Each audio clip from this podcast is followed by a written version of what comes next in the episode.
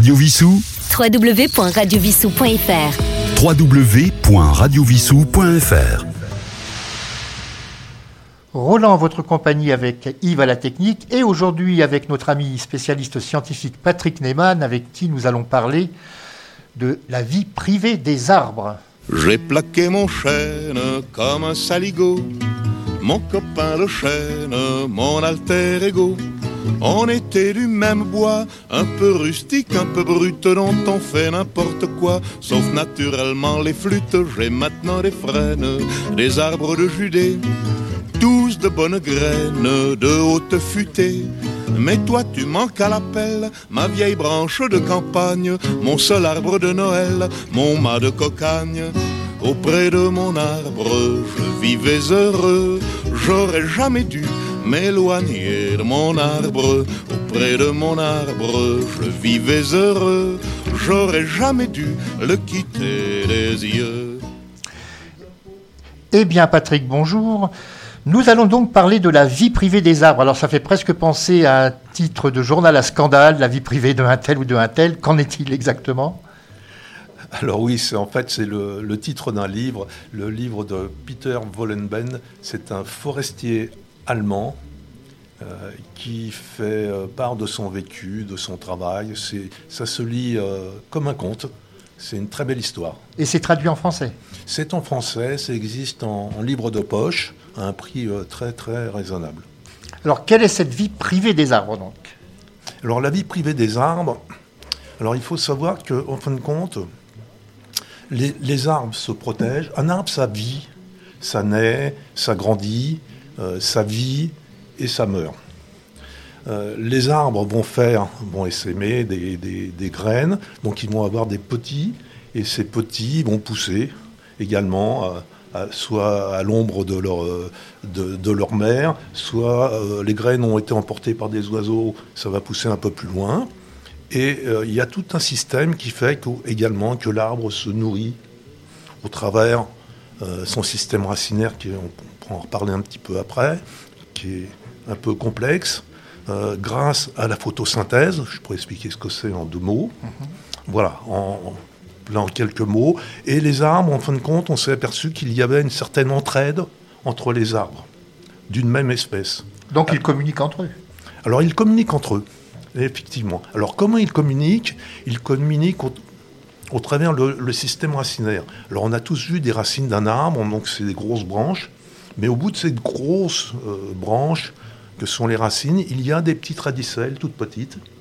Et au bout de ces radicelles, il y a des euh, micro-champignons qui vont euh, être là en symbiose avec l'arbre. C'est-à-dire qu'ils vont apporter, ils vont se nourrir de l'arbre et ils vont faire profiter à l'arbre de tout un tas de, nutriments également.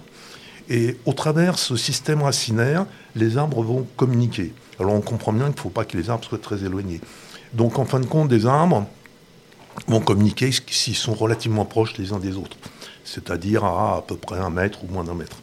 Donc une forêt relativement serrée. Alors on a l'habitude de voir une forêt qui est, belle, qui est, euh, euh, qui est, vraiment défrichée. En fin de compte, pour que la forêt se porte bien, faut qu'elle soit serrée. Un peu, bon, ce qu'on appelle la forêt primaire. La canopée aussi Non? C'est encore un peu autre chose. La canopée, c'est encore, euh, c'est encore autre chose. La canopée, c'est la pousse des, des nouvelles feuilles. Mmh. Alors, puisqu'on parle de vocabulaire, il y a ça. Et ce que l'on parle beaucoup avec les arbres, ce sont le houppier. Le houppier, c'est l'ensemble du, branche, du, du, branchage et du feuillage. Voilà. Donc, euh, les arbres également euh, se, se, protègent. Euh, ils peuvent être attaqués par euh, tout un tas d'insectes, de chenilles, d'insectes.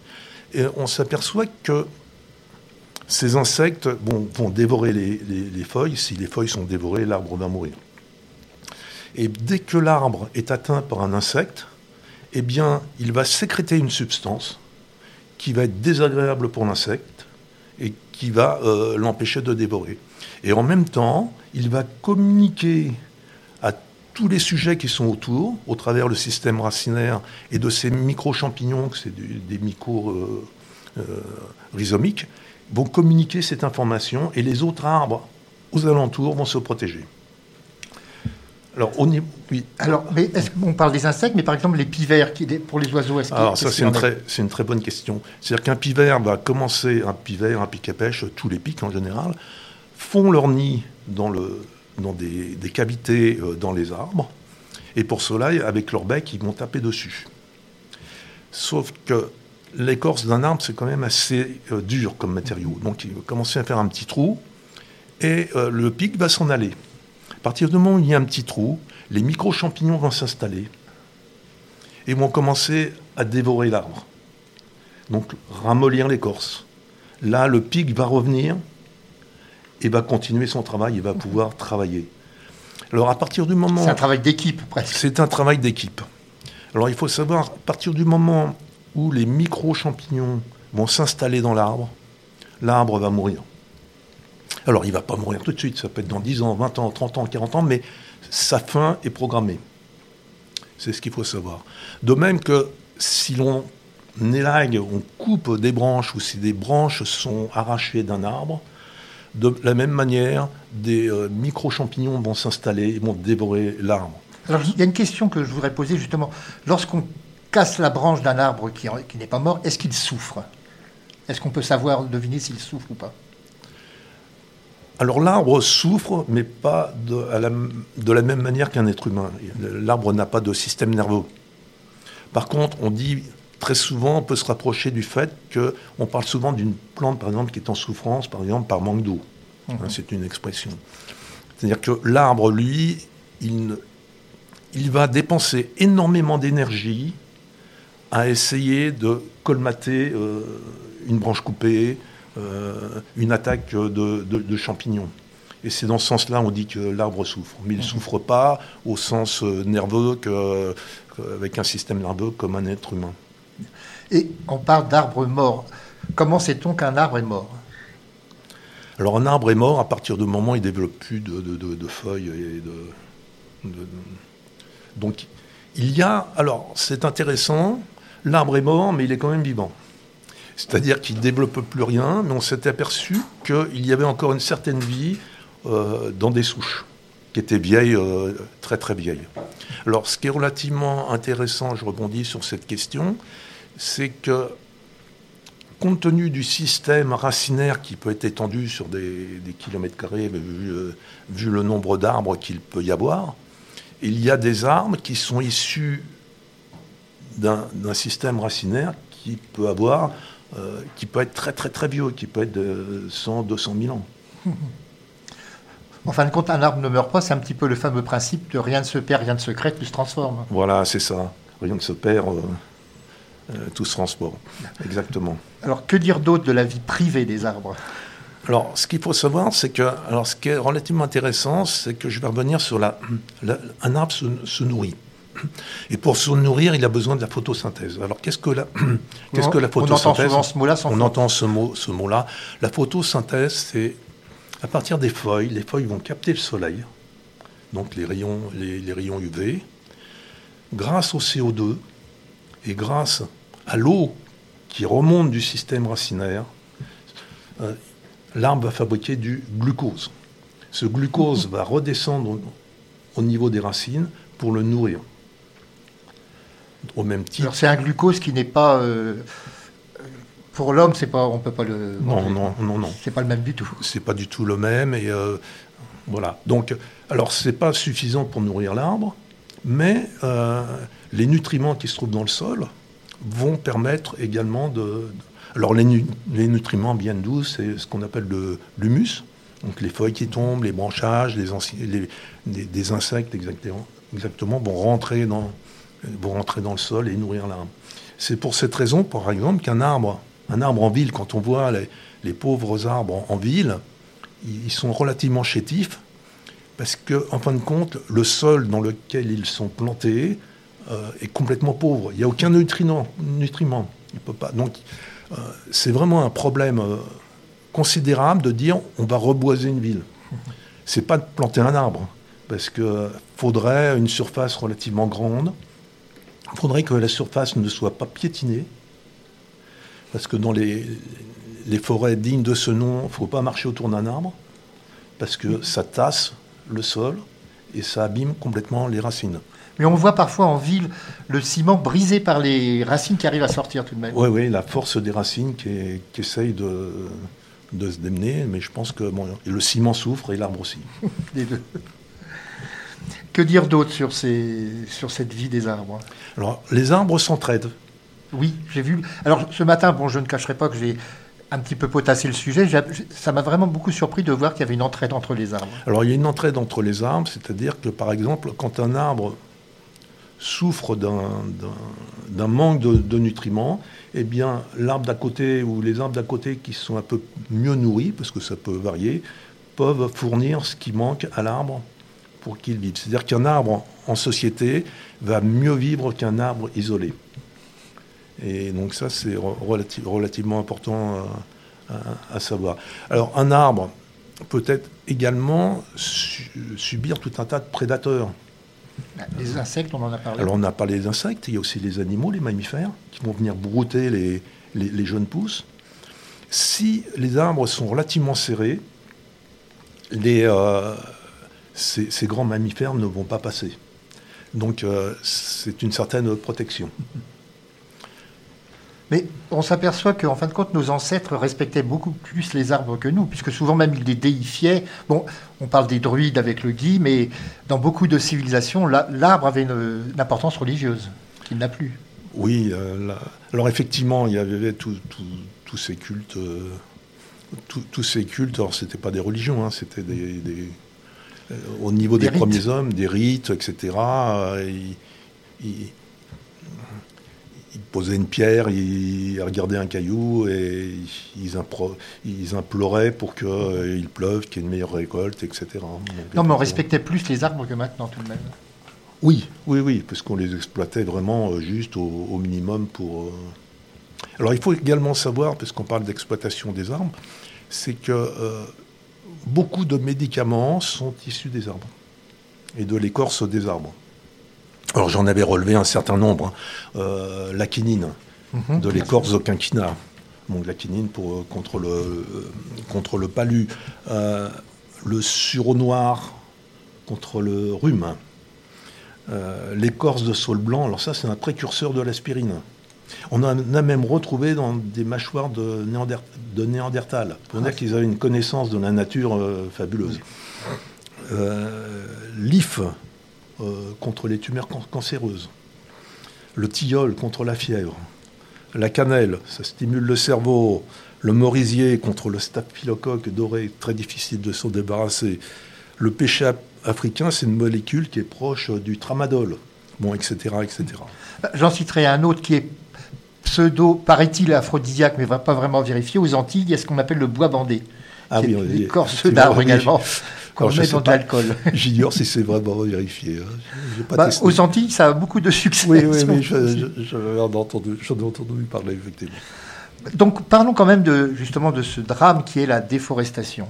Parce que l'arbre, en fin de compte, il fait partie de, de notre vie euh, à un point beaucoup plus important qu'on pourrait le croire. Oui, l'arbre surtout régule le climat.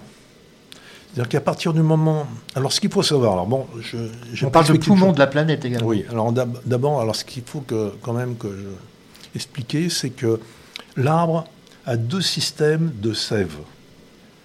Alors bon, on ne se rend pas compte de ça. Il y a un système qui va des feuilles vers les racines.